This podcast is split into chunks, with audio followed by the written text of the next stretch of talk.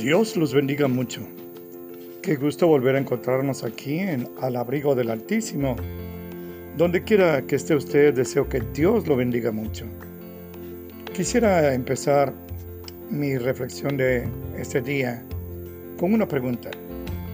¿Sabe usted qué significan las palabras Agnus Dei? Agnus Dei a-G-N-U-S, Agnus. Dei, D-E y latina. Bueno, pues son precisamente palabras escritas en latín.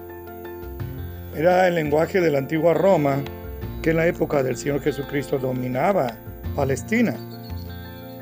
Estas palabras tienen un significado muy especial, sagrado para los cristianos, y significan Cordero de Dios.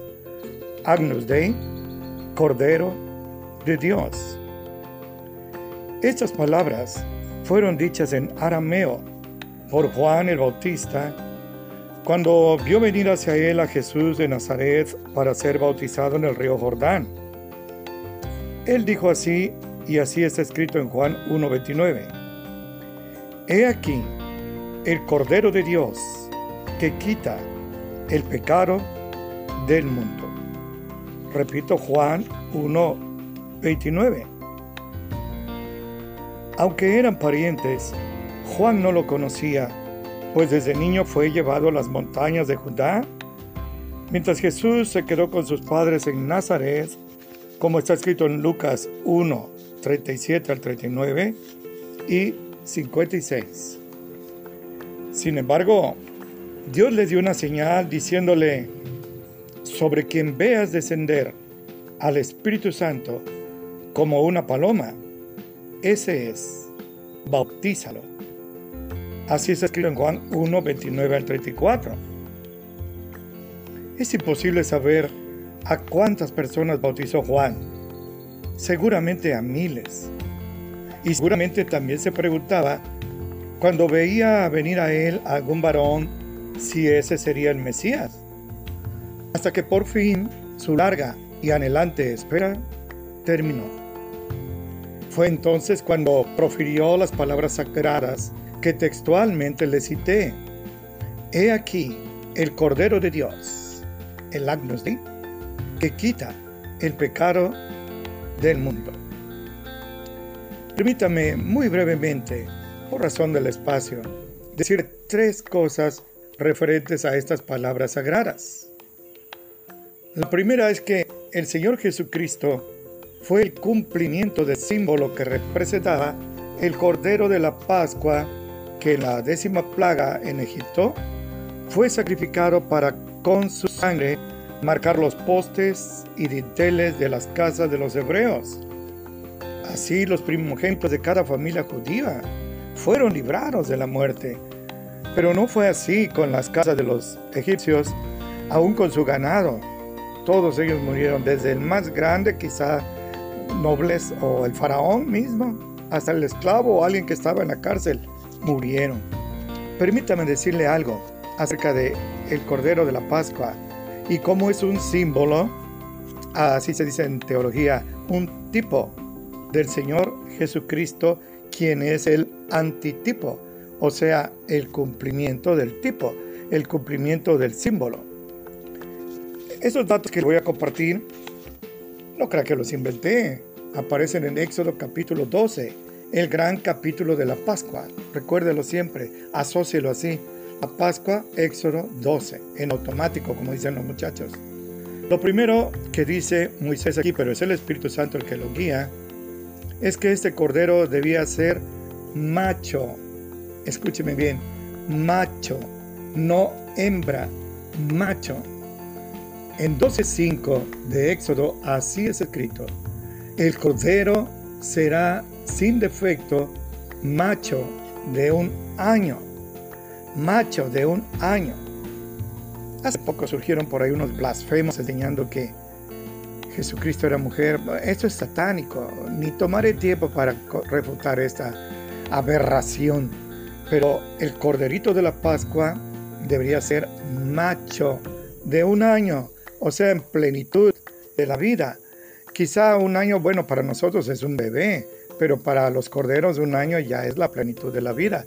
Recuerde que nuestro Señor Jesucristo fue sacrificado más o menos a sus 33 años de vida, su plenitud. Segunda cualidad, esa es otra característica que aparece en Éxodo 12 y que debía llenar el cordero de la Pascua para ser sacrificado. No crea que cualquier indolente así a la ligera tomara cualquier corderillo allí del cercado, de, la majada, como dice aquí. No, no, no. Ahí en el corralito tenía que buscar macho, joven y ahí mismo en el 5, sin defecto.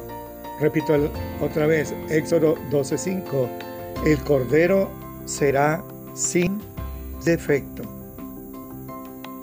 No debía estar enfermo, no debía estar fracturado o amputado o ciego o lastimado. Tenía que ser sano totalmente. Y este sin defecto físico fue pisoteado por el pueblo de Israel y sacrificaban al Señor corderos eh, defectuosos, enfermos, casi agonizantes, famélicos. ¿Y sabe qué? Era una burla abierta al Señor y a sus cosas que son sagradas. Mucha gente hoy actúa así.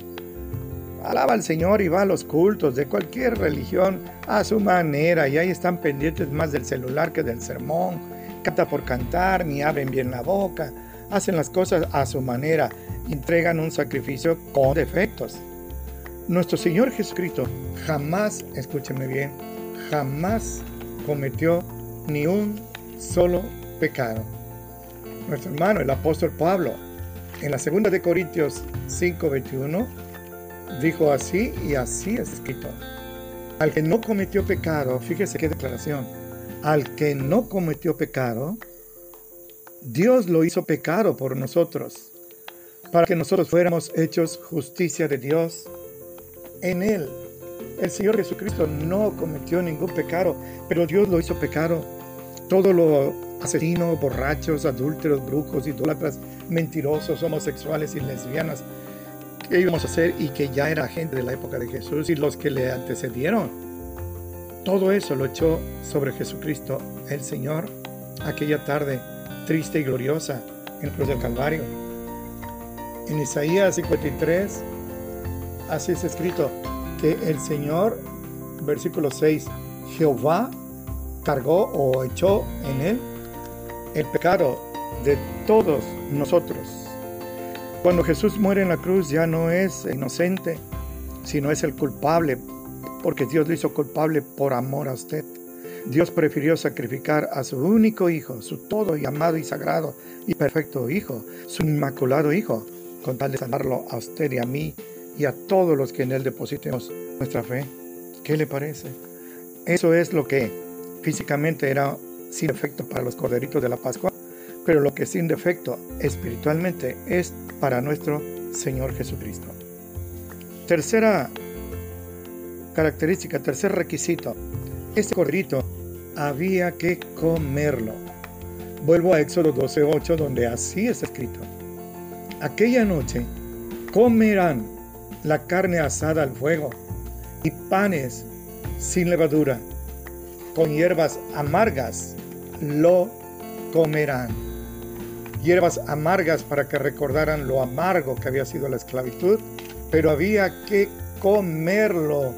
No era cuestión nada más de sacrificarlo, no era nada más de marcar con su sangre los postes de las puertas, había que comerlo. En el Nuevo Testamento, este comerlo significa creer en el Señor Jesucristo. Mire, el Señor Jesucristo dijo así en Juan 6, 63. Así es escrito. El Espíritu, el Espíritu Santo, es el que da vida. La carne nada aprovecha.